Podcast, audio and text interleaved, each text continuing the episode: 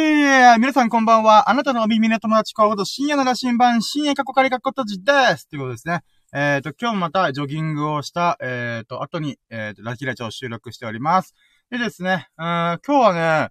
あの、結構体の調子が良くて、あの、朝起きてからジョギングもできたし、えっ、と、今さっきもジョギングができたし、ってことで、で、しかもね、いつも僕ウォーキングした後に、えっ、と、ジョギングをやるんですけど、それがね、結構調子良くて、あの、しょっぱなの時は軽くはしろうと思って、朝、朝起きて、起きてちょっと数時間経った時に、えー、でやったんですけど、その時はね、まあ、ウォーキング500、500メートルぐらいか、やって、その後に、えー、っと、なんだっけ、あー、そう、えっと、2キ、え、1.5キロぐらいかなの、うん、えー、っと、あ、待って、ちょっと待ってよ。うん、しております。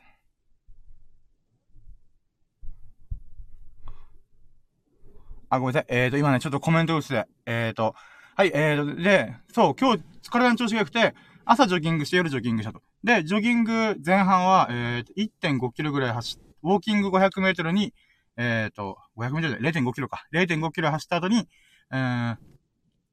あれ、まあ、あ、そっか、えー、ジョギングを1.5キロ走りました。で、ついさっきもね、やっぱ体の調子が良くて、0.5キロ歩いた、あ、0.1キロ、あ、じゃ1キロ歩いた後に3キロ、あの、ジョギングすることができました。なので、ジョギングだけで言うならば4.5キロ、あの、やったんでね、うん、結構、体の調子いいんじゃないかなと。でね、えー、っと、まあ、今日のね、あ、今日のじゃねえ、えー、っと、そう。うん、なので、まあ、うん、あ、やばい、まあ、やっぱジョギング終わりってダメだね。頭回ってねえや。あまあ、ということで、えーと、じゃあ、えー、早速取り掛かりましょうかね。やろうとも、準備はいいかようそろー深夜の新聞プレゼンツ、深夜のジャンコンパス、今日のささやかなラッキーを語るラジオ、ラッキーラジ、here we go! はい、ということでですね。うん。まあ、今日の、うーん、あ、じゃあ、ち、あ、まあいいや。ラッキー、ラッキー、ラッキー、最高、踊ろうよ。いつもの笑顔で、ラッキー、ラッキー、ラッキー、最高、飛び出そう。ステップ踏めば、パラパッパッパパ、ラッキー、ラッキー、ラー。はい。まあ、ラッキーのテーマでございます。はい。えー、でね、えーと、そう、このさす、ラッキー、ラッキーラジ、今日のささやかなラッキーを語るラジオってやつはね、あの、企画説明をしますと、えっ、ー、と、ラッキーは便乗できるっていうことで、僕のラッキーもあなたのラッキーも、こう、お互いにこう、なんていうんですかね、ラッキーを語ることで、ああ、今日いい一日だったじゃんとか、もしくは、あこんなささやかなことでラッキーと思われたら、俺もラッキーいっぱいあんぜ、みたいな感じでね。で、まあ、それでね、あの、今日のささやかなラッキーを語っていこうっていう企画なんですけども、んで、まあ、やることとしては、うーん、なんだろうな。今日のラッキー指数つって、パッと見でパッと思いつく数字で、今日の幸福感というか、ラッキー感。まあ、ラッキー指数って言うんですけど、それを喋って、まあ、何パーかな、今日、みたいな。で、それでラッキーカウントして、もう朝起きた瞬間から、ざっと振り返ってみて、うーん、何があったかな、今日、みたいな。今日のラッキー何があったかな、みたいな感じでやる、やるんですね。で、それが、まあ、10個なり、20個なり、30個なり、えー、見つけた後に、最終ラッキー指数っていうのを出して、ああ、今日はね、うん、何パーぐらいだったな、うん、いい一日だったな、みたいな感じで、まあ、自己満足する回となっております。でね、まあ、このラッキーラジっていうのは滑れない話方式してて、えー、滑ってたとしても、まあ、あれで滑らない話、ポーンって、なんか印鑑をされるじゃないですか。まあ、そんな感じで、うん、滑らない話、滑らないってなるように、こっちは、あの、アンラッキーじゃなかったみたいな感じで、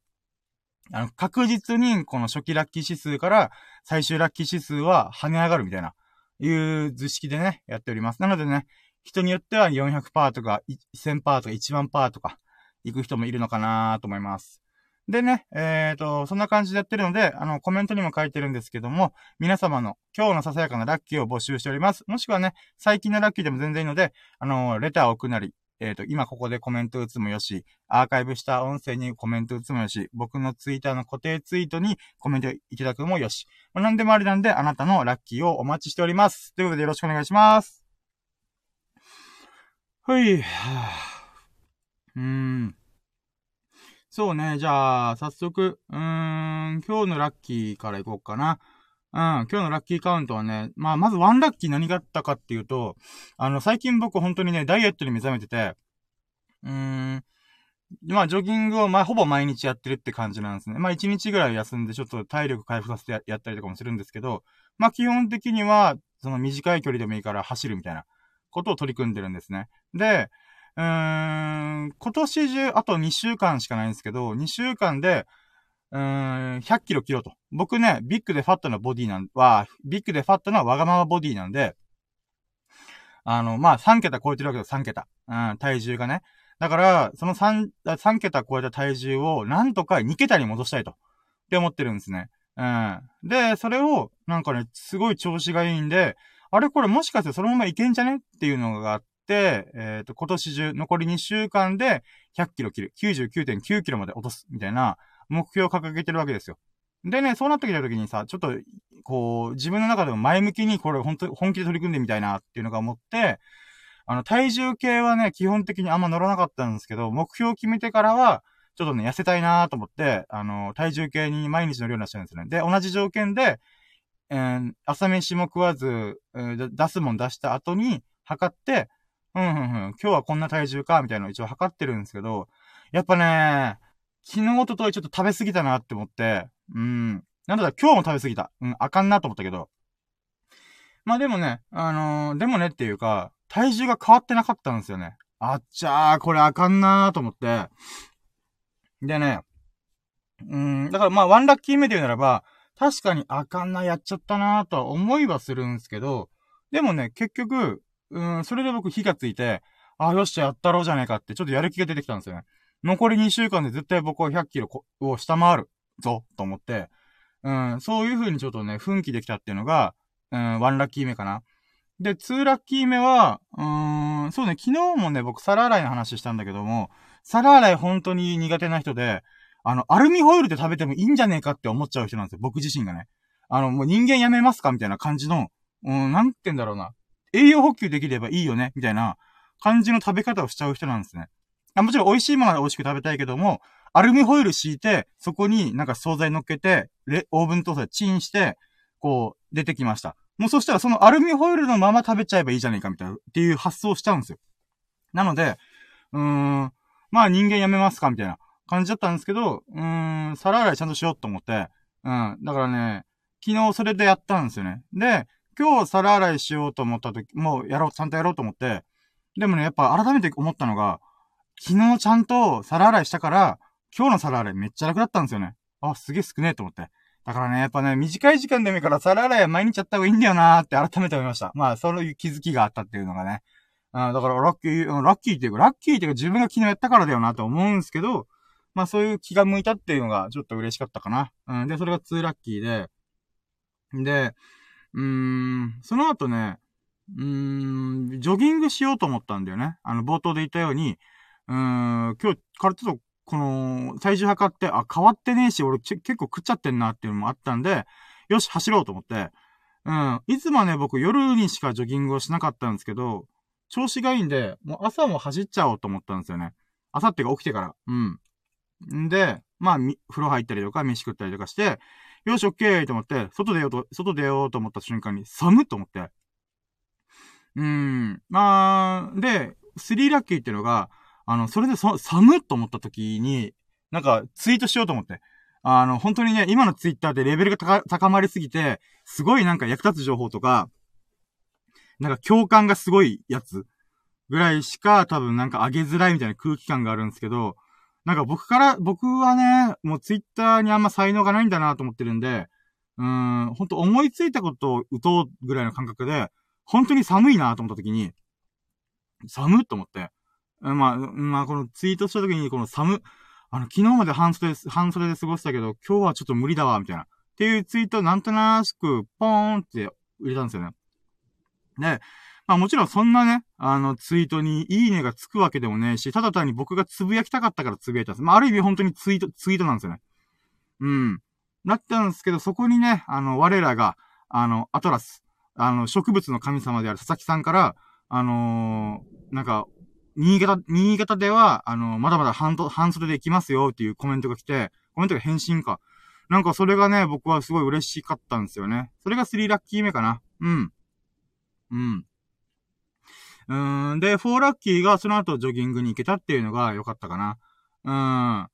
で、えっ、ー、と、そ、まあ、ジョギング行って、最初0.5キロウォーキングして、その後1.5キロのジョギングができました。うん。やっぱちょっと体力があるんだなっていうのがね、嬉しくて。かつ、ちょっとやる気に満ちてるんだなっていうのもあって、うん。あ、よかったと思って。うん。それが、うん、4ラッキーかな。で、5ラッキーは、うーん、いつもは僕ね、海岸沿いまで、あの、車での、あの、えー、出かけて、えー、で、そこの、このまっすぐの海岸線を走るみたいなことをよくやってるんですけど、まあ、その時はね、ほんと自分が住んでる家の目の前のなんか、あの、住宅街の道を走ったんですよ。んで、うん、なんか、そこがね、距離がだいたいね、1キロ弱ぐらいあるんで、そこをね、何回か往復すれば、まあ、1キロ、2キロになるなと思って、うん。で、走ってたんですけど、なんかね、走った時間が時間だったのか、車の通りがめっちゃ多かったんですよね。なんかもうみんなこう、バーってこう、走ってくるみたいな。え、ここってこんな通り激しかったっけ？って思うような、なんか車の色だったんですよね。で、うーん、車がね、基本1台ぐらいしか、1.5台分の幅しかないんで、2台は通れないんですよね。だから1台分で、あの、だいたいこの車が対向車が来たりとかしたら、ちょっとこの筋道に入って、ちょっと、あの、なんていうんですかね、通れるように譲ってあげるみたいな。っていうことをするんですけど、そこに僕が、ジョギングしてる僕、ジョギングしてる僕が入るわけですよ。ってなった時に、もう基本的に僕ずーっと、なんかね、数百メートルおきに、この、筋道入って、この、くる、通ってくる、後ろから前から通ってくる車を、はい、どうぞ行って、みたいな。っていうことばっかしたんですよね。だからね、まあ、それが、まあ、ある意味、いい気づきっちゃ気づきかなと。ああ、こんな感じなんだなみたいな。うーん。そうっすね。なんかそれがね、なんか、新しい気づきというか、うん。なんか違う体験ができたなっていうラッキーがあるかな。これが4ラッキーかな。で、5ラッキー、あ、まあそうだね。4ラッキーの、ちょっと話もうちょっと広げるならば、うーん、えっ、ー、と、まあ、し、なんだろうな。ああ、やっぱ自分は海沿いで腹させてた方がめっちゃいいなと思いました、改めて。あの、人がいる、いない方が走りやすいとって、一回毎回毎回中断されるよりは、自分が思うままに、自分のペースで、あのー、ジョギングできる方が絶対いいなって改めて思いました。あだからそういう気づきがあったこともやっぱ4ラッキーだなと。でね、5ラッキーはね、うーん。らその後ね、雨が降ったんですよね。だからちょうど、あ、もうそろそろちょっとジョギング終わろっかなと思った矢先に、なんかポツポツと雨が降ってきて、だからね、あの、昨日は天気良かった。むしろ暖かかったんですけど、今寒波が来てるはずなんですよね。あ、寒波という寒波とこの南からの湿気のある暖かい空気がぶつかって、あの、雨が降りやすい、えっ、ー、と、時期に入ったんだなーっていうのもあって、うん。だからね、ちょうど僕がジョギング終わった時に雨が降り始めたのが、うわー危ねえ、セーフ、セーフ、セーフみたいな。なんかね、そういうラッキーがね、ありましたよ。うん、これが5ラッキーかな。うん。で、6ラッキーは、うん、6ね。うん、まあ、ジョギングが終わった後に、うーん、あ、そうだ、ブログ書こ書こうと思ったんですよね。で、まあ、ブログ書けたよっていうのが6ラッキーかな。で、まあ、どんなブログかっつうと、あのね、うん、まあ、ジョギングを今頑張ってるんで、で、僕、まあ、冒頭でも言ったんですけど、3桁の体重持ってるんですね。それ100キロ超えてるんですよ。で、まあ、幸いにも身長がある分、全身肉がついてくれてるんで、まあ、プロレスラーみたいな体型だねって言われることあるんですけど、まあでもね、結果100キロには変わりないんで、あ、もう痩せるしかねえな、みたいな。で、ちょっとね、スケボー乗りたいために私はちょっと今ね、ダイエットしてるんですけど、うーん、その中でね、徐々にね、こう、成果が出て出てきて、1ヶ月前ぐらい、だいたい1ヶ月前ぐらいに本気でジョギングとかスケボーの練習を始めたんですけど、あのー、まあ、スケボーちょっと一回体が痩せるまで置いとこうと思って、今ジョギングとか、ウォーキングとか、まあ、ストレッチとかを集中してやってるんですけど、あのね、その、やる前の体重がね、105キロ、あ、105キロだったのが、なぜか知ら106キロになって、え、106キロかよ、おいみたいな。で、ちょっとショックだったんですけど、まあだから106キロから、うーん、えっとね、先週ぐらい、先週、先週じゃない、5日前か。5日前ぐらいに、あれ？体重減ってると思って、体重計ね、あんまりこう、なんていうんですか、体重が変わらなかったから、毎日乗ってなかったんですよね。けど久々に、あれ？なんか最近体力ついてきてるなって思ったんで、測ってみたら、102キロだったんですね。あ、102キロ？あ、違うな。えーと、待ってよ。うーん、100、103キロか。103キロか。あ、ごめんなさい。103キロだ。103キロまで下がってたんですよね。お痩せてんじゃんみたいな。そういう喜びがあって、で、そっから、あの、ジョギングとかダイエットとかちゃんと目覚めて体重計にちょこちょこ乗るようになって、で、昨日、おとといぐらいに、また1キロ痩せたんですよ。え、嘘、1週間で1キロペースで落ちてないか、俺って思って、それがね、すげえ良かったんですよね。うん。で、えっ、ー、と、その時に、まあ、その106キロの体重だった。い、で、11月半ばぐらい。だったのが、今1ヶ月ぐらい経って、まあ4キロ痩せると。ってなったら、あと2キロ痩せれば、俺100キロ切るなと思った、思った時に、あ、わかった、最後の、今年最後の目標を、これにしようと思ったんですよね。うん。で、えー、っと、まあ、あと2キロ。今102キロなんで、で、しかもなんか飯食ったりとか、こう水飲んだりとかすると、やっぱ体重増えるんで、うん、行ったり来たりしてんなーとか思いつつも、あと10な、あ、2週間か。あと2週間以内で、うん。まあ、100キロ下回ってある99.9キロ行ったろうってね。なんかそういうね、決意に燃えてる状態だったんで、その内容のブログを書きました。うん。まあ、これが6ラッキー？あ ?6 ラッキー ?7? あ ?6 ラッキーか。あれ？何ラッキー目だったかな？まあいいや。うん。で、その、それを書いた時に7ラッキーとしてあったのが、あの、僕ね、毎回さ、記事書くときに、ブログ、ブログの記事を書くときに思うのが、あのね、導入書いて、イントロダクション書いて、こんなことがあったよ。で、僕はこう思ったよって言って、1章、2章、3章、落ち、みたいな感じの構成っていうんですかね。あの、方式っていうんですかね。で、やってるんですよ。ただ、それやるときってすっごい考えないといけないんですよね。えっ、ー、と、なぜかというと、1章、2章、まあ、導入1章、2章、3章ってやると、全部同じ違うエピソードというか、違う段取りで組まないといけないんで、まあ、起承転結までこの、こう、厳密には決めてないんですけど、やっぱり、あのー、導入ではこの話をする。で、その話から展開して、1章、2章、3章行くみたいなことを考えるのって結構大変なんですよね。だから、うーん、でもこれ以外の方法で僕書きづらくて、でもそれ、僕が今言ったやり方する、しちゃうと、すっげえ時間かかるんですよね。で、ああ、どうしようどうしようどうしようと思ってて、なんか知らないんですけど、僕結局自然と2000文字から4000文字の間で、あの、書き、書き切るっていうのが僕の中での当たり前だったんですよね。なんて言うんだろうな。逆に1000文字で伝えたいことも書き切れないし、かといって5000文字、6000文字まで超えるほどになったらもう頭がパンクするんで、なぜか知らないけど2000文字から4000文字が僕にとっての一番ちょうどいい、あの、文字数なんですよね。うん。だけど、その文字数になると、1章、2章、3章書かないと、あの、文章を読む人が大変だし、まとまりがなくなるんで、だから、しょうがなくやってたんですけど、今回のこの100キロの、100キロ体重切るよっていう、ダイエット絶対成功させるとあと2週間で、みたいな、っていうものって、なんかどっちかというと決意表明文みたいな感じなんで、別に1章、2章、3章って、分けよりも分けられないなと思って、うーん。しかも他にもそのダイエットに関する記事というか、自分が今2キロ痩せましたよとかいう話を書いたんで、あ、3キロか。まあまあいいや。あのー、そこで書いてることをまた書いてる意味ねえよなと思って、ってなった時に、なんかね、普通の日記みたいな記事を書けたんですよ、僕の中で。なんか、普通に自分が思ってること、ほんと脈絡もない、話の流れもよくわかんない、脱線しまくってる、え、なんか、一つのワンスクロールの記事。この一章、二章、三章って分けてない記事を書けたっていうのが僕はすごい嬉しかったんですよね。まあ、な、あ、な、あの、長かったですセブンラッキーがそれです。自分が、うーん、これがベストだ、ベストっていうかベターになってしまうっていう方式をちょっと超え、超えるというか、こう、ちょっとリラックスした状態で自分が思うことをそのまんま書くっていうのね。まあ多少はね、自分の中でこう、文章の入れ替えをしたりとかするけども、うーん、そういう、なんていうんですかね、新しい書き方をちょっとできたなっていうのがね、嬉しかった。うん、ラッキーだなと思ったか、たまたまだったけど、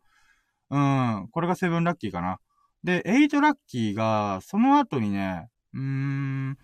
まあちょっとね、記事書いたら、1本書いたら、そのまま2本目に行くっていうので結構体力使うんで、一回30分ぐらい休憩しようと思って、うーん、まあ、TikTok 見たり YouTube をね、この布団に転がって、バーボーって眺めてたんですよね。うん。うーん、でね、うーん、なんかたまたま流れてきたのが YouTube でなんか漫画があって、なんだろうね、異世界漫画っていうんだろうね。なのかなうん、まあ最近のやつなのかなわかんないけど、それがみ、上がってて、ええー、面白いなみたいな。うん、なんかそういう新しいなんか漫画との出会いがあったのが良かったかな。あ、こんな漫画あるんだな、みたいな。だから小説、あ、小説家になろうみたいなサイトあるじゃないですか。あれの原作版のところに飛んで、ああ、これ面白いな、みたいな。うん、なんかそういうことができたのが、まあ、8ラッキーかな。うん。で、9ラッキーが、そっからまたブログを書こうって思ったんだよね。確か。うん。で、え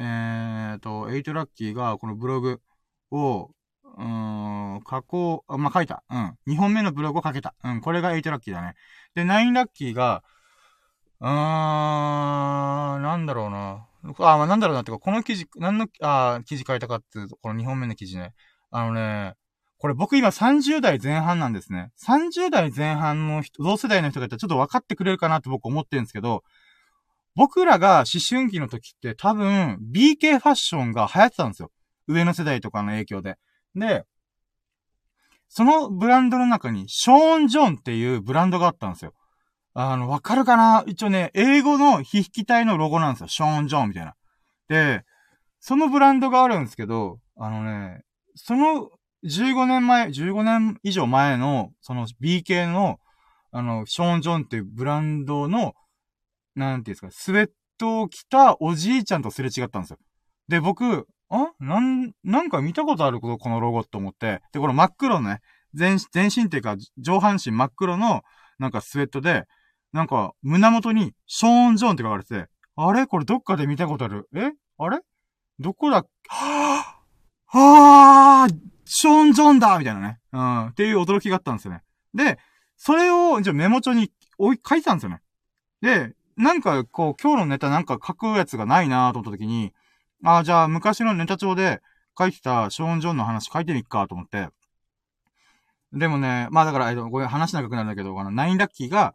ショーン・ジョンのスウェットを着たおじいちゃんに会ったっていうメモだけで、ブログを一本かけたっていう、膨らましに膨らませたなっていう、それがラッキーだったかな。うん。で、テンラッキーが、なんかね、その膨らませたってことがでラッキーだったんですけど、やっぱ膨らませるってことは、その、ショーン・ジョンのスウェットを着たおじいちゃんに会ったっていうものに対して自分がいろんななんかこの過去の記憶とか、なんか自分が見聞きしたことある体験とかを、こう心が、心が震えるって言ったら変だけど、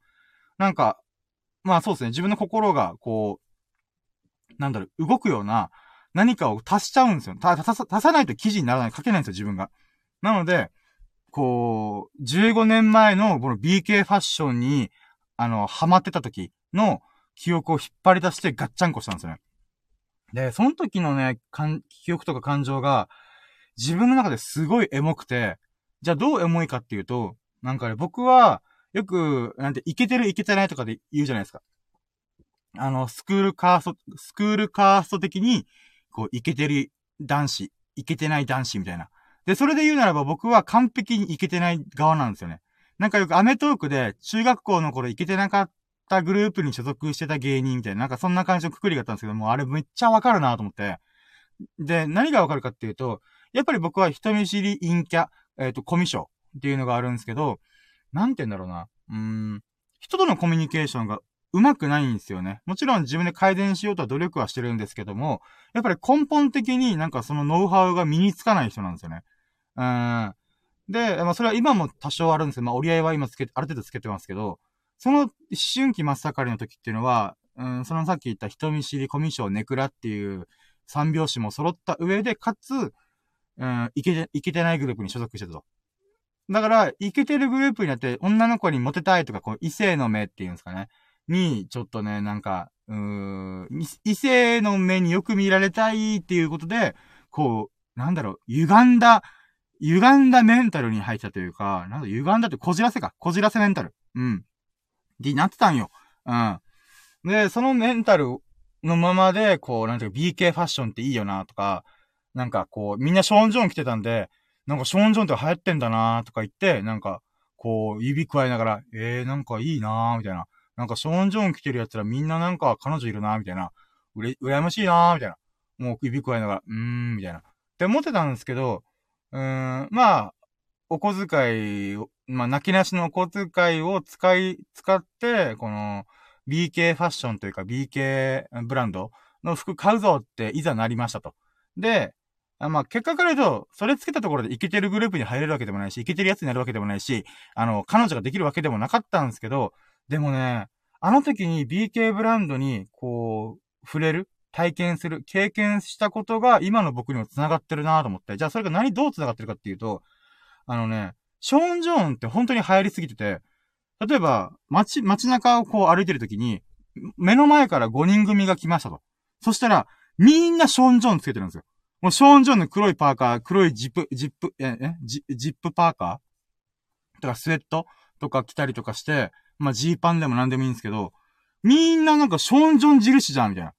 なんか僕が、なんかそれぐらい流行ってて、で、街ある意味、なんかみんなの流行り乗っかってるよとか、仲間意識とかいろいろあったと思うんですけど、なんかね、やっぱ、イケてる人は、多分それで、ウェイ、俺らの、ななんか、仲間悪い奴だいたい友達、みたいな、なんかそんな感じだと思うんですけど、僕、それがすごいダサって思ってしまって、なんか、なんだろうな。あの、別に少女つけてることは別に構わないんですけど、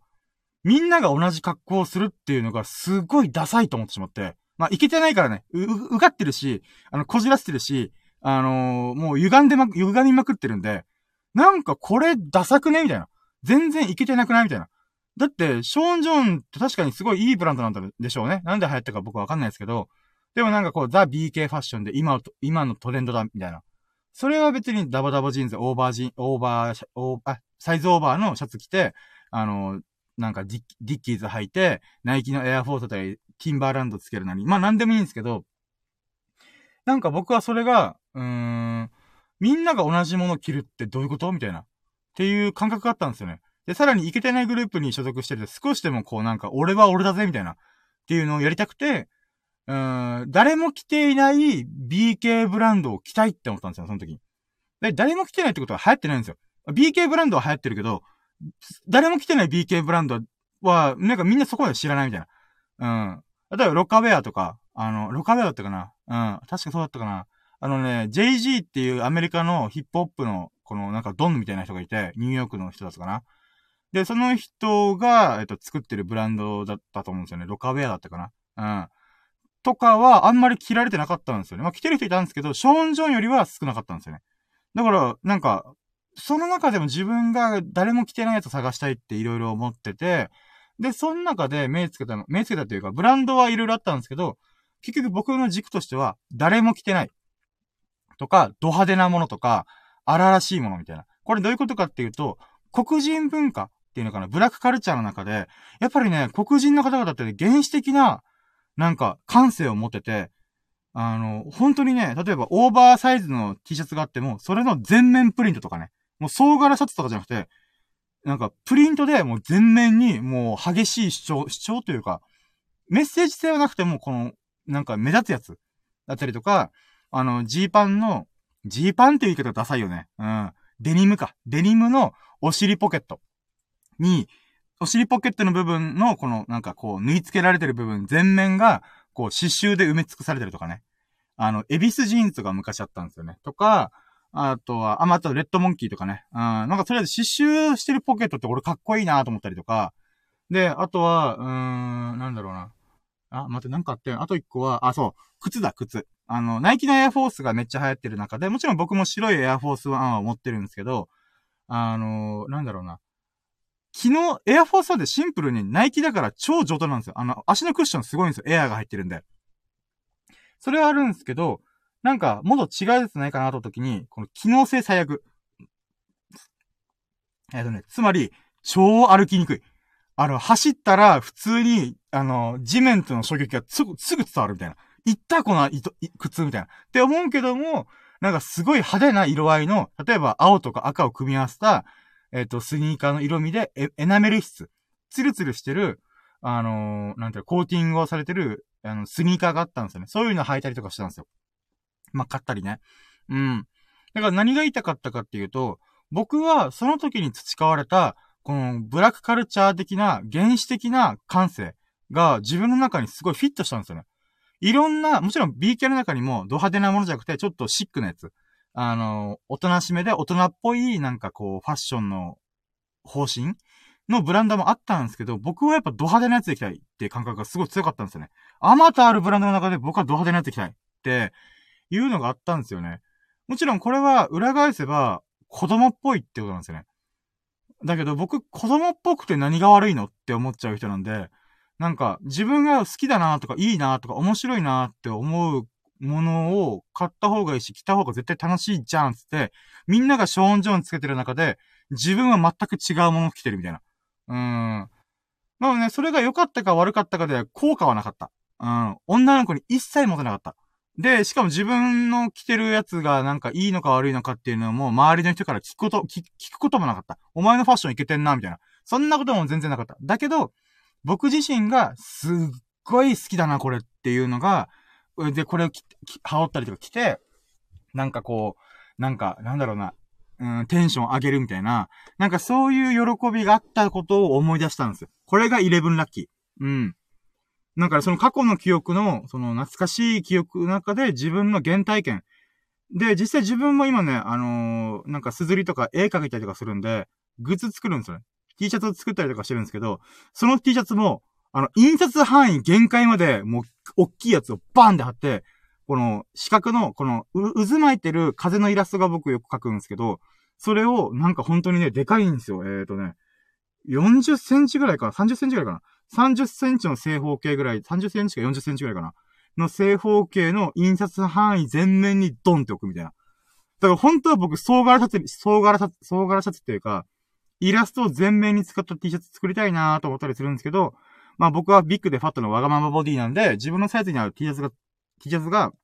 このグッズ制作サービスで作れなかったんで、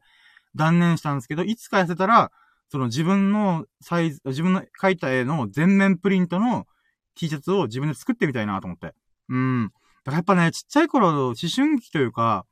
の自分がいいと思った感性って変わらないんですよね、根本的には。改めてそれをね、突きつけられました。大人になったら、なんかこう、無地 T つけたりとか、無地 T っていうか、無地なシャツとか着たりとか、こう、ちょっと、なんかタイトなズボンっていうかな、パンツを履いて、大人っぽい感じであるんですけど、やっぱり僕はどこまで行っても子供っぽい感性なんですよね。もうド派手な、ド派手であればド派手であるほどいいみたいな。もう目チカチカしても構わぬみたいな。うん、やっぱそういう感覚なんだよなっていうのをね、改めてね、思い知らされましたよ、自分自身で。だけどね、自分の過去を思い出した時に、その BK ファッション、このション・ジョンのパ、あ、スウェットを着てるおじいちゃんと出会った時に、はー、なるほどね、みたいな。なんかね、そういう喜びから、こういう自分の原体験に、を思い出して、ブログを書けるってすごいラッキーだなと思って。まあ、これがね、11ラッキーかな。うん、長かった話。うん、まあいいや。で、まあ、ブログ書いて、で、12ラッキー何やったかなあー うん、12ラッキーはね、うーん、ああ、そうだね。うん、あのね、うん、まあ、今、日が明けて、18日か。あのね、本当のラッキーは明日、明日っていうか今日のお昼にあるんだけど、今日明けてね、あのー、午前、午後2時3時ぐらいにちょっと予定があるんですけど、あのー、妹が結納式あげるんですよ。だからそのために僕はちょっと本当は早く寝ないといけないとかいろいろあったんですけど、うーん、だから、本当は3本目の記事も書こうかなって、ブログも書こうかなと思ったんですけど、ちょっと早めにジョギングして、ラキラジ撮って、あの、やろっ、あの、寝よっかなと思って、うん。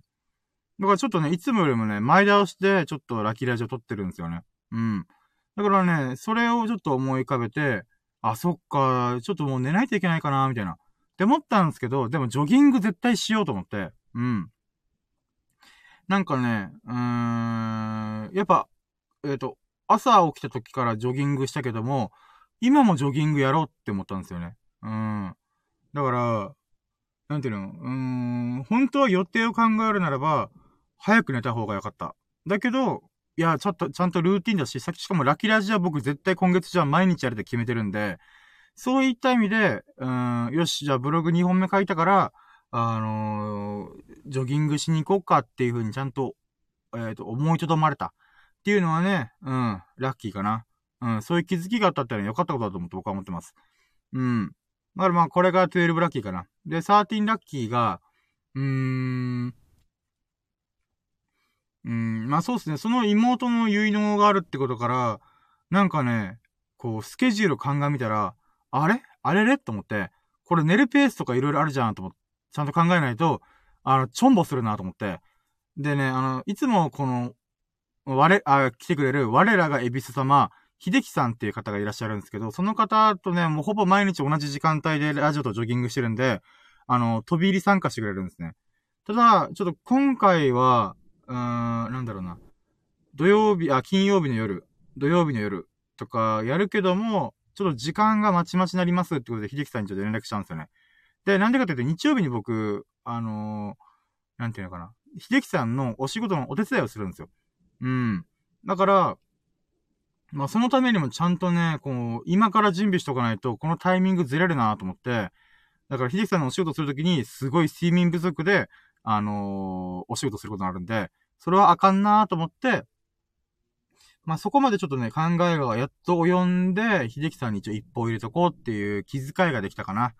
うん。それが13ラッキーかな。うん。で、14ラッキーが、そうですね。うーん。まあ、そっからじゃあジョギング行きました。で、ジョギング、うーん。そうですね。まあ、ジョギングできましたよと。うん、が14ラッキーで、で、15ラッキーが、うーん、今日ね、めっちゃ風が強いんですよ。あのー、だからね、ラキラジはとってもジョギングはやめとこうかなってちょっと一瞬頭よぎったんですよね。しかも、このお昼に一回走ってるから、いや、まあ、いいかな、今日はって思ったんですけど、いや、でもここはちゃんとやらなきゃなと思って、しかも僕は100キロを体重を下回るっていう目標を立ててるんで、走れるうちに走っとかないとと思って、だからそこでね、こう、心がぐらつくことなく、こう取り組めたっていうのは良かったかな。うん、それが、え ?13?13 ラッキーかな？あれ待ってよ。あ、14、14ラッキーかな？もうちょっと順番わかんねえ。14ラッキーで、で、15ラッキーが、うーん、まあそうですね。うーん、だから風が強くても、あ、まあ雨にも風にも負けず走ろうっていう感じで、あのー、踏ん切りつけれたなっていうのが14ラッキーかな。で、15ラッキーが、うーん、まあ今日もまた、えっ、ー、と、そのさっき1.5キロ走ったって言ったけども、今日もまた3キロ走れたんですよ。うん。だからね、合計4.5キロ走れたんですよ。で、ウォーキングは1.5キロ歩けたんで、運動量で言えば、えっ、ー、と、6キロか。うん。6キロ動いた上で、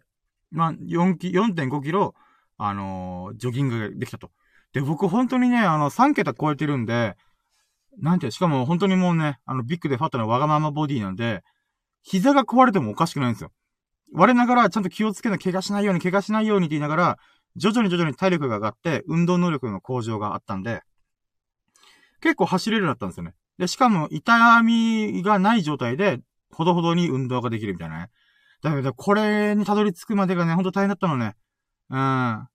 からね、そういう自分の運動能力の向上を改めて、あの、感じれたのが15ラッキーかな。昔、ちょっと1ヶ月前の僕が多分ね、6キロ動いたら、で、そのうち4.5キロ走ってたら、多分ね、あのー、膝壊れてた。うん。だからそこがね、ああ、よかった、続けて、ゆっくりちゃんと怪我しないように無茶せずに続けられてよかったなーって思ったら、これ、秀樹さんじゃないですか。あ、我らがエビス様降臨してください。ありがとうございますお疲れ。まだまだ仕事中ってコメントいただきました。ありがとうございます。いやー、お疲れ様です。ちょっと僕の用事がちょっと、明日、明後日重なっておりまして、あのー、ちょっと早めに、あの、ラキラジオを収録しようと思ってやっておりました。ただね、やっぱ、ジョギングしたり喋りまくってて、3時超えちゃったみたいな。本当は3時に帰るつもりだったんですけど、まだまだ言い切れてないと思って。うん、まあ、そうっすね。まあ、お仕事の合間に、ラキラジぜひ、ちょっとコメントとか、あの、聞いていただけると、ありがとうございます。ありがとうございます。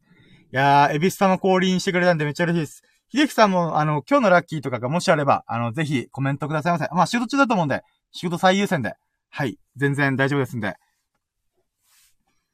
よろしくお願いします。はい、ちょっと水飲みます。はい、あ、嬉しいですね。うわぁ、エビス様降臨してくれましたよ。プルルフォイ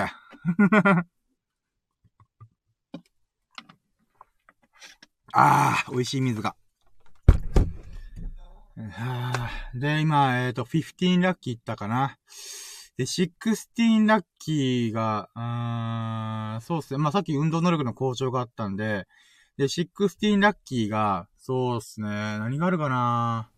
ああ、でもやっぱ月が見れな、見ながら、あの、あの、走れたってことは嬉しいっすかね。あの、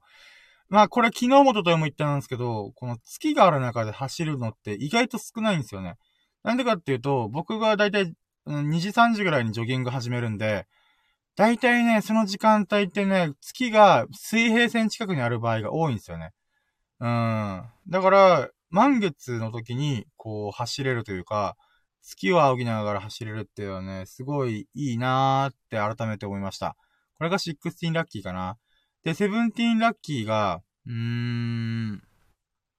そうね。あー、そうだ、あったあったあったあった。あのね、僕いつも海岸沿いを歩いてるんですけど、あ歩いてるかジョギングしてるんですけど、あのね、1キロぐらいの防波堤みたいなのがあるんですね。で、僕が今、こう、ラジオやってるのは、そこ沿いでやってるんですよね。で、なんでかっていうと、近くに住宅街がないんですよ。もう畑とか、あの、工業、工場が、工場しかないんですよ。ちっちゃい工場が、こう、並んでるみたいな。なので、あのー、あんまり人がいないのがすごいいいなーと思って、あのー、ほぼま、ほぼっていうか毎日ここに来てるんですね。で、なんでかっつ、ん？あ、まあ、あ、なんでかっつじゃねで、あの、木とかが生えてるんですよ。あのー、海沿いなんですけど、この松の木とか、なんて言うんだろうな。うーん、まあなんか、景観保護のためなのかわかんないですけど、こう木が植えられてるんですよ。ただその木が堤防のこの、なんて言うんですかね、道沿い一直線の道沿いに被ってるんですよ。だから何が起きるかっていうと、葉っぱがめっちゃ落ちてくるんですよ。枝、枝、枝とか葉っぱが、こう、み、なんかこう木の実とかが落ちてるんで、あの、そのゾーンを走るときってちょっと怖いんですよね。このなんか物が落ちてるというか。で、しかも一瞬で落ちるんですよね。昨日までサラサラだったのに、今日になったらもう落ち葉がめっちゃ詰まっ、た、積もってるみたいな。っていう状態があるんですけど、今日走ってみたらね、昨日は積もってたんですよ。この葉っぱとかが。だけど、今日行ってみたら、真っさらだったんですよ。え？なんで？みたいな。って思ったら、あーと思ったのが、その多分ね、工場の人たちが、朝の多分掃除の時間とかで、その堤防沿いを吐いてくれてるんですよ。吐き清めてくれてるんですよね。うわすげえありがたいなと思って。だってこれ堤防ってみんなの、みんなが使うようなものも、こう、こう、まあ、公共的なものなのに、自分たちの工場が目の前にあるってことで、この吐き清めてくれる、ほうきとかで多分この、なんていうんですかね、この落ち葉とかを吐いてくれてるんですよ。あ、すごいありがたいなーっていうのね、改めて感じました。まあ確かにね、ちゃんとこれ吐いてくれる人がいないと、ただただ降り積もってるだけなんで、あの、怪我とか、この、僕以外にも朝とか朝方とかおじいちゃんおばあちゃんとかが歩いたりがしてるんで、怪我しちゃう可能性があるんですよ。だからそういうのもちゃんと鑑みてやってるっていうのがね、あ、素晴らしいなと、ありがとうございますっていうのをね、今更ながら気づきました。ありがとう、工場の方々と思って。うーん。だからそれの気づきもあったのもやっぱ毎日ジョギングできてるからこそ、あ、今日と昨日違うやんけ、みたいな。っていうのね、そういう気づきとかをね、ちゃんと見れるっていうのがね、うん、いいことだなと思って。あ、で、今何個言った？ら16ラッキーかな？じゃあ、17ラッキーか。うん。17ラッキーはね、うーん、何があったかな？で、まあそう、ジョギングが気持ちよかったよなとかあったんですけど、えセブンティーンラッキーが。セブンティーンラッキーは、あまあそうですね。ラッキーラジできたっていうのがまず嬉しいかな。ラッキーだなと。だってこれは自分がやりたくてやってるし、別に誰も聞いてるわけでもないんで、あの、そんなにフォロワーもいないんで、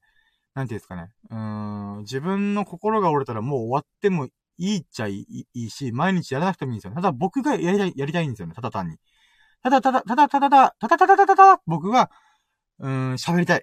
ていうだけなんですよね。で、そのおかげで、まあ、今のところね、今日で17回続けられてるんで、ちょっと17日、毎日配信してるっていうことなんで、それがね、自分にとってすごいいい習慣になってるなと。一日を振り返って、ああ、こんなことあったな。でもこれもアンラッキーと思ったけど、ラッキーと思えば別にこう、ねじ曲げて捉えることもできるな、みたいな。ああ。だそういうなんか、うーん、気づき、うーん、がね、あるっていう意味でも、このラッキーラジオできてよ、まあ、今日できたってことも十分ラッキーだなと。それがセブンティーンラッキーかな。で、えっ、ー、と、エイティーンラッキーが、秀樹さん。あの、我らが、エビス様。秀樹さんが降臨してくれてコメント入れてくれたと。しかも仕事中にも関わらず聞いてくれて、コメントも打ってくれた。っていうのが、ね、本当にありがたいなと思って。ありがとうございます、エビス様。これがじゃあ18ラッキーかな。うーん、一旦まあここまで行ったからまあぼちぼち一つの流れかな。うん、今日はちょっとね、あの、早く動かないとなと思ったんで、ちょっと、うーん、なんだろうな、1日のボリュームがね、少ないんですよね。うーん、他に何があるかなうん、あと2個言えば20ラッキーになるんで、そうっすね。あと2個。うーん。あ、そういえば、そうだ。19ラッキーあるわ。あのね、うん、妹がね、あの、まあ、ちょっといろいろあるんですけど、まあ、結婚してて、で、その妹が鹿児島の人と結婚したんですよね。で、その鹿児島の、うん、名、特産品っていうのかな？さつま揚げっていうのがあるんですね。で、さつま揚げのセットいいただいたんですよ。ありがとうございますと思いながら。で、そのさつま揚げがね、この、このコーン、あの、なんていうかな、トウモロコシと組み合わせたさつま揚げ。あ、さつま揚げって簡単に言うとかまぼこみたいなものなんですけど、かまぼこに枝豆を入れたバージョンとか、コーンを入れたバージョンとか、チーズを入れたバージョンとか、結構ね、バラエティ豊かだったんですよ。それをね、ちょっと食べる機会があったんで、お、うめえじゃん、これって思って。なんか、かまぼこ？え、かまぼこね？みたいな。かまぼこさ、かまぼこですか？みたいな。で、一瞬思ったんで、いやもういいよ、それはって思ったんですけど、うーん、食べてみたら、あれ？意外と美味しいじゃん、みたいな。なんかね、ちょっと食わず嫌いありました。ごめんなさいと思って。そしてありがとうございますと思ったんで、まあ、これが19ラッキーかな。うーん、ちょっと水飲みます。あと1個何があったかなあと1個ね、言い切りたいよね。せめて20っていう霧のいい数字に行きたいですよね。何があるかなうーん。そうね、20個目のラッキー、20ラッキー。うーん。20ラッキー。20ラッキーね。20ラッキー。20ラッキーは、なんだろう。うーん、なんだろうな。いやー、もうなんだろう。うーん、20ラッキーね。20ラッキー。何があるかな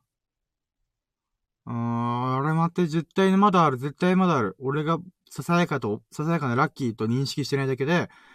日頃の行いというか、こう出来事を振り返って、無理やりねじ曲げたら絶対ラッキーになるはずなんで、うーん、何があるかなうーん、最後の20ラッキー。うーん、なんだろうな20ラッキー。20ラッキー。20ラッキー。20ラッキー。20ラッキーね。20ラッキー。うーん、あー、まあ、ちょっとねじ曲げるというかあれなんですけど、僕、いつもジョギングしてるときって、もう5年前のランニング、5年ぐらい、5年以上前だな。もう、はるか昔のランニングシューズを引っ張り出して、今ジョギングしてるんですよ。で、まあ、新しいシューズ買うのはもったいないんで、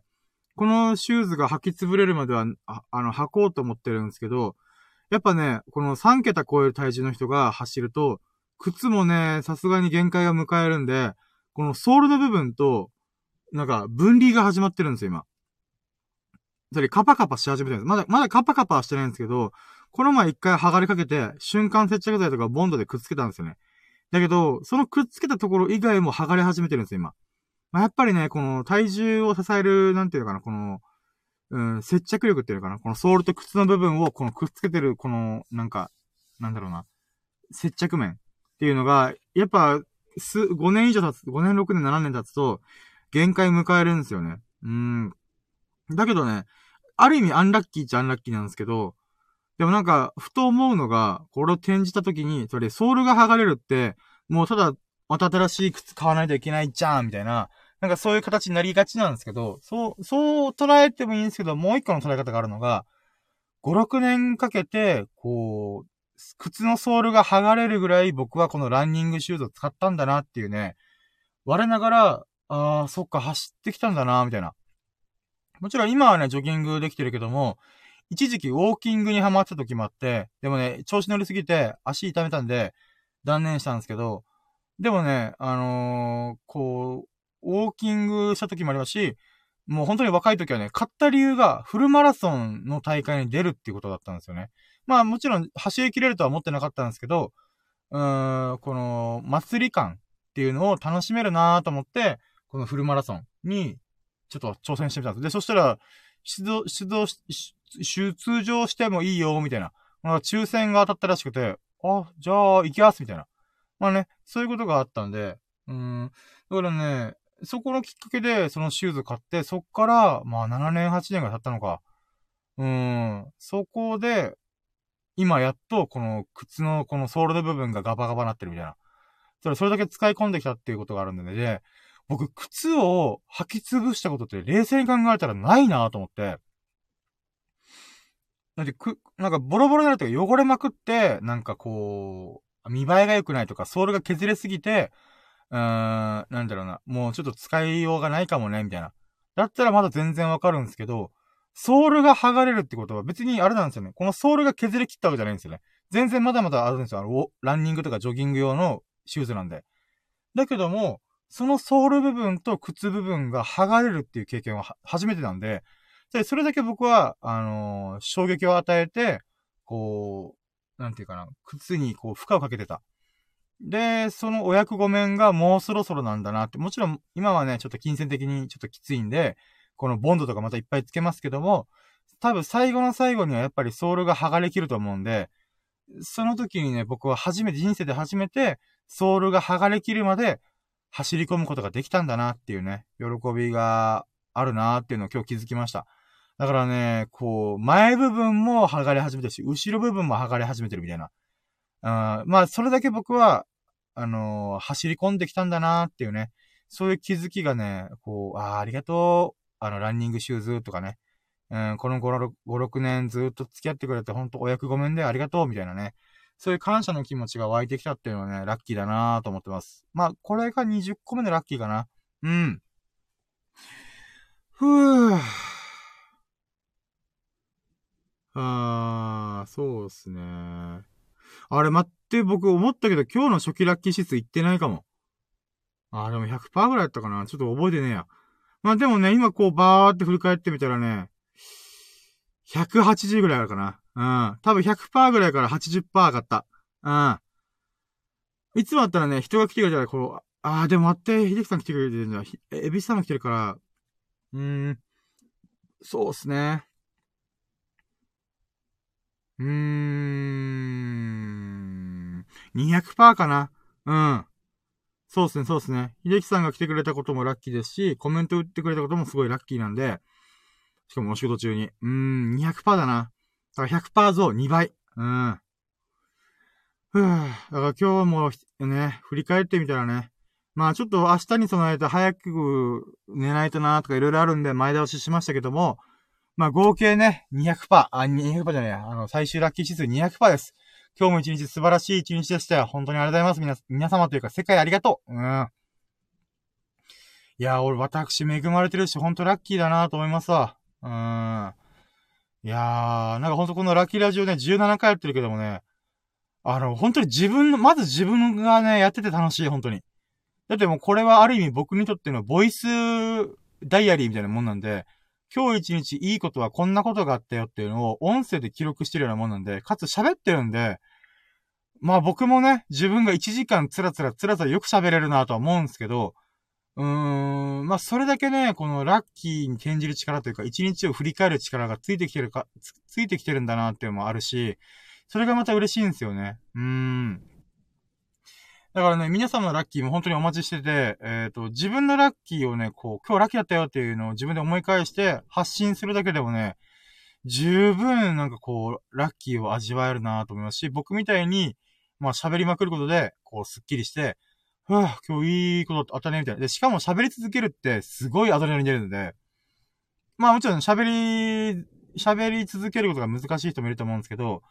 まあ、なんかな、人に会話するとき、人に会話するっていうか、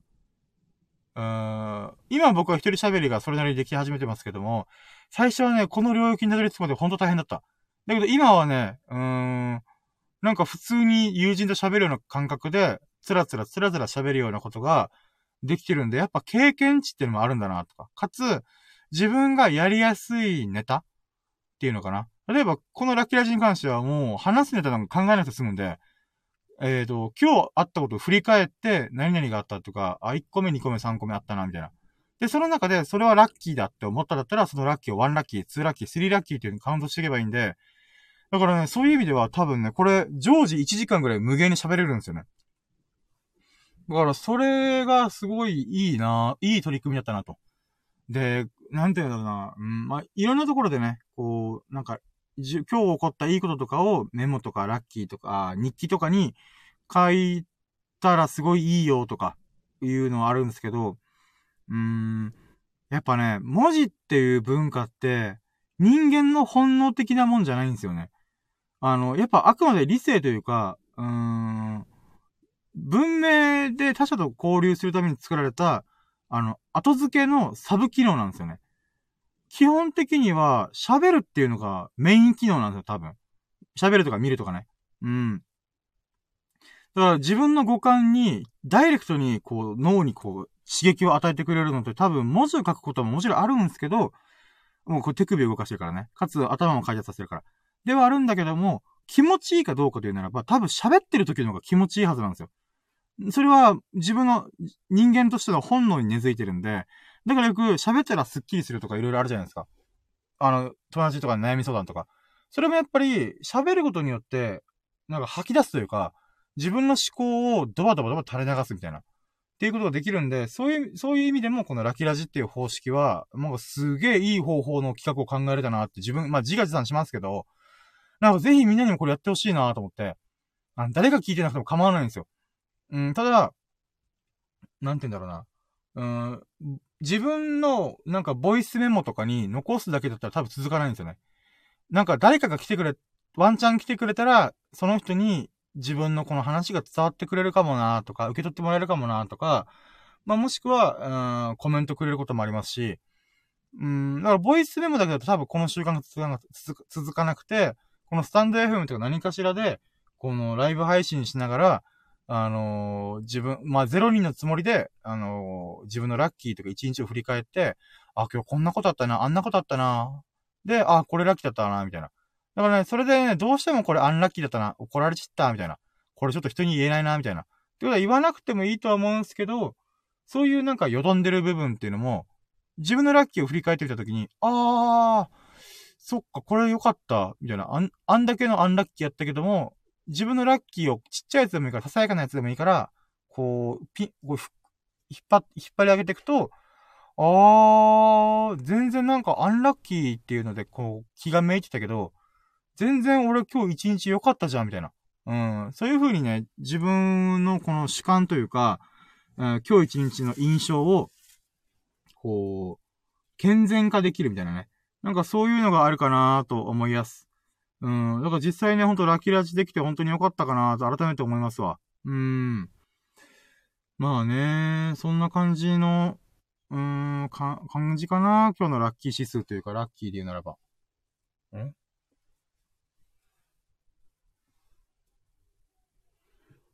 なんだろう。あれ？誰だろう？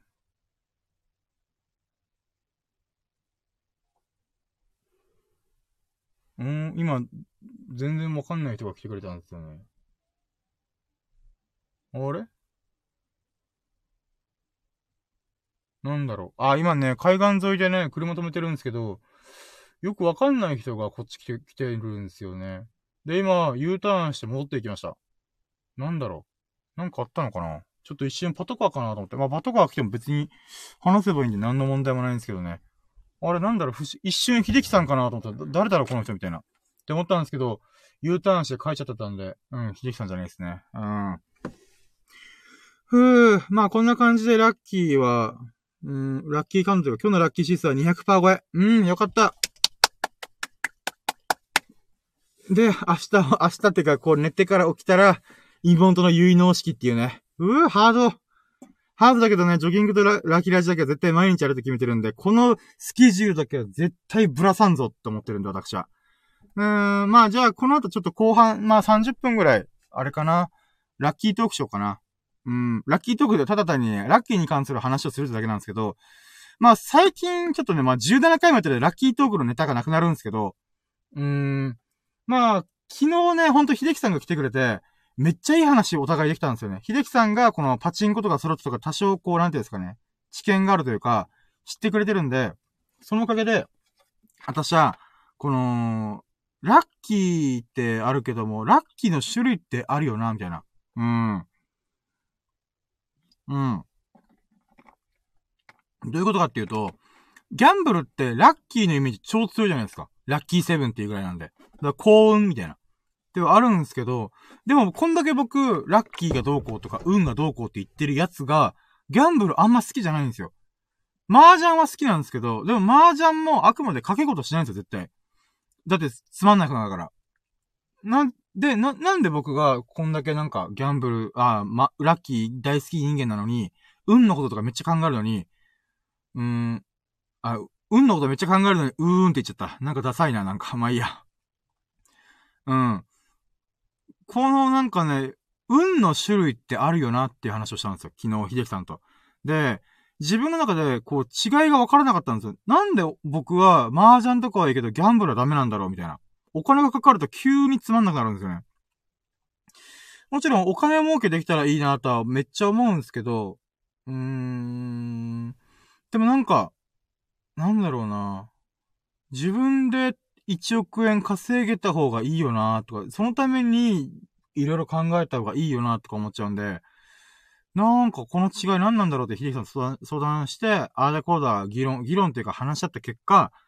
選択なんじゃないかと。選択っていうのはあれですよ。あの、選ぶの方の選択、チョイスの方ですよ。うん。自分が A と B という道がありました。そこで自分は A という道を選びました。で、これは別に、どっちがラッキーなのか、どっちがアンラッキーなのかわからないと。蓋開けるまでわからん。道進むまでわからんと。だけど、そこで自分が進んだ道の中で、えっ、ー、と、ラッキーにしていく、みたいな。つまり、変、あ、選択肢と自己決定権。この二つが僕にとってのラッキーなのと。で、なんていうかな。うん、自分で、その、起こった出来事を、あ、ラッキーなんだよ、これは、っていうふうに思い込む心の強さももちろんありますし、かつ、自分の能力というか、うーん、なんだろうな。人事を尽くして天命を待つみたいに、自分がやれることをもう精一杯やった。もうこれ以上やる、やることできることないみたいな。って言った瞬間に、そのなんか結果っていうのはもう天に任されるんですよね。で、その天っていう、よ、よくわかんない法則なのかな大きい大きい流れの中で、なんか知らないけど自分の能力をはるかに超えた運の流れが来るときがあるんですよ。麻雀とかやってたらマジでそれが来るんですよ。ああ、やばい、これもう負けまくってるとか、もう、でもやる、やるだけやったろうってやっとったら、国士無双出すみたいな。ね役満出しちゃうみたいな。っていうのがあるんですよ、実際。だからね、もちろん、運ってのは気のせいとかいろいろ言われてはいるんですけど、でも麻雀やってたら気のせいとは思えないことなんていっぱいあるんですよね。それでそれ、そ、そこで出すみたいな。とか、ここで役満出せるのみたいな。とかね。うん、本当にね、なんかこう、科学的には脳っていうのは人間、人、あラッキーっていうのは脳のバグというか、うーん、そういうもんだって言われてるんですけど、それにしても不思議なことが続くことが重なるんですよね。うん。そこに関して僕は、うーん、なんでなんだろうなと思ったんですけど、まあその、なんだろうな、選択肢と自己決定権と人事を尽くして天命を待つみたいな、この三、三つが揃ってる時が僕はすごい楽しいんですよね。うーん。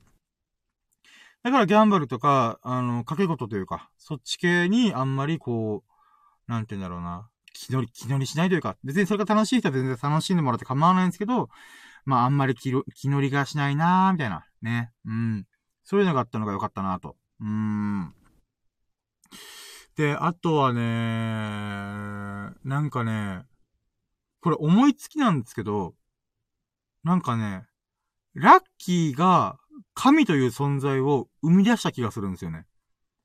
うーん。つまり自分たちの能力をはるかに超えた天、天命？天命というか、天、えー、天命を待つみたいな。なんか、こう、天というか、神というか、よくわかんないけど、自分たちの能力をはるかに超えた、大きい大きい法則というか流れってあるよな、みたいな。っていうことをね、多分みんな思ったんじゃないかなと思うんですよね。それは、科学的に説明できないとか、納得できないからとかじゃなくて、なぜか知らないけど、そういうのをどうしても感じてしまうときに、人々は祈るんじゃないかなって僕は思うんですよね。自分がやれることは全部やりましたと。でも、あとはもう祈るしかないです、みたいな。多分そういう感覚っていうのが、神を生み出したんじゃないかなって僕は思うんですよね。別に神っていうのは、このゴッドっていうか、このイエス・キリストとか、みたい、まあ、ブッダとかね、ブッダは仏だけど、うん、みたいに、こう、あがめ、あがめた、立てまつる一つの存在ではなくて、僕のイメージはね、神のイメージは、法則だよ、法則と思ったら流れだと思ってるんですよね。なぜか知らないけど、人って、こう、なんか、流れてるんだよなって思うんですよね。なんかこう、エネルギーの法則というか、法則性がある気がしてならないんですよね。うん。で、その法則性に対して人は神って名付けたとか、仏とか悟りとか、なんか知らないけど、そういうことを言ったんじゃないかなって僕は思うんですよね。うーん。だからね、うーん、なんだろうな。人間はフィクションを信じやすい生物であるっていうのもあるんですよね。例えば国家とか国境とかお金とか常識とか結婚、結婚って概念とかって、うん、目に見えないんですよね。あくまで、えっ、ー、と、人間社会の中のルールというか、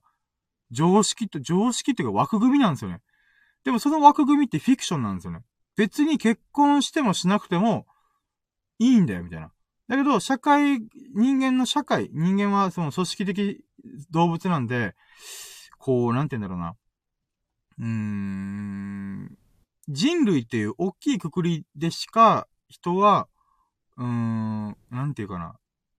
生活できないと。で、そのコミュニティというか集団の中のルールを決めてるのが、えっ、ー、と、独裁者というか、裁量権を持ってる、決定権、権力を持ってる奴ら。ってなるんですけど、うーん。でもその権力者が変わったりとか、あの、民衆の、この、大きい、大きいムーブメント、流れとかがあるときに、うーん、なんだろうな。うーん。まあ、すげ、すげ変わってくんですよ。つまり、フィクションが変わってくんですよね。だけど、うーん、まあ、その流れで、この神という存在が作られた。っていうのは、まあ、わからんでもないですけど、でもなんか知らないですけど、うーん、本当にそういうもので神ってつけた気がしないんですよね、僕は。なぜか知らないけども、人、人類というか世界には、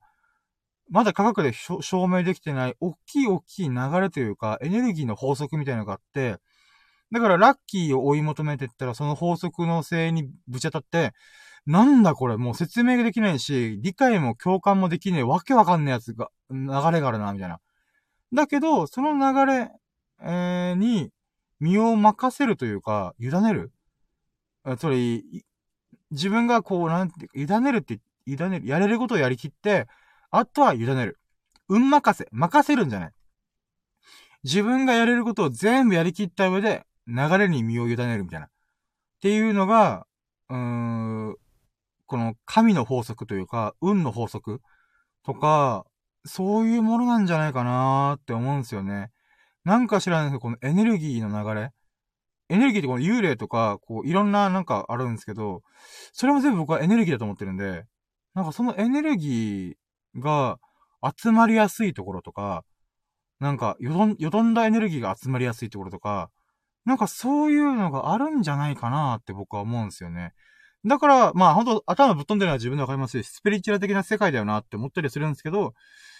うーん、そうですね、科学的ではないものは重々わかってるんですけど、なぜかそういう法則っていうのは渦巻いてるんだよなっていうのを、やっぱ麻雀してても、人生歩んでても、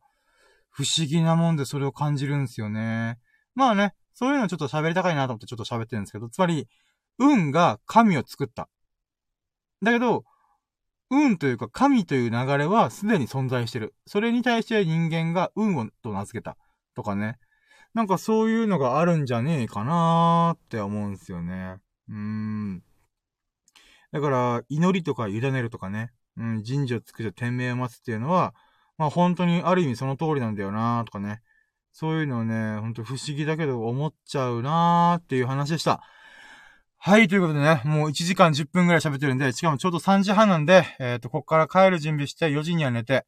うん、明日のお昼の結納式に、えっ、ー、と、間に合うようにしたいなと思います。はい、ということで。最後までお聞きで、本当に、ほん、あ、最後までお聞きいただき、本当に本当にありがとうございました。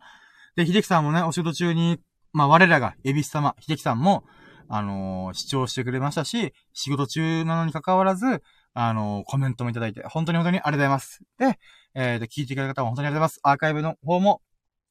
方で最後まで聞いてくれ、聞いてくれた方も、あ、聞いてくれた方も、本当にありがとうございます。はい、本当にありがとうございます。でね、いいねとか、おも、面白いなとか思った方は、ハートマークやフォローをしてもらえると、私が非常に喜びます。ということでね、あの、コメントの方も随時お待ちしております。で、まあ、皆様の今日のささやかなラッキー、最近のささやかなラッキー、もう何でもいいので、ラッキーをお待ちしております。レターで送るもよし、あ、あの、ライブ配信中にコメント打つもよし、アーカイブしたものにコメント打つもよし、僕のツイッターの固定ツイートにコメント打つもよし、もう何でもありなんで、あの、ぜひあなたのラッキーをお聞かせくださいませ。私に恵んでくださいませ。よろしくお願いします。そうですね。まあ、まあこんなもんかな。うん。ということで、皆様がほがらかな日々を謳歌すること心の底から祈っております。Thank you for listening. Have a nice day! お疲れ様でしたありがとうございましたということでね、えー、皆様がね、本当に幸大き日々を過ごすことを祈っております。皆さん、ラッキー、ラッキーラッキーキーということで、ありがとうございましたお疲れ様です終了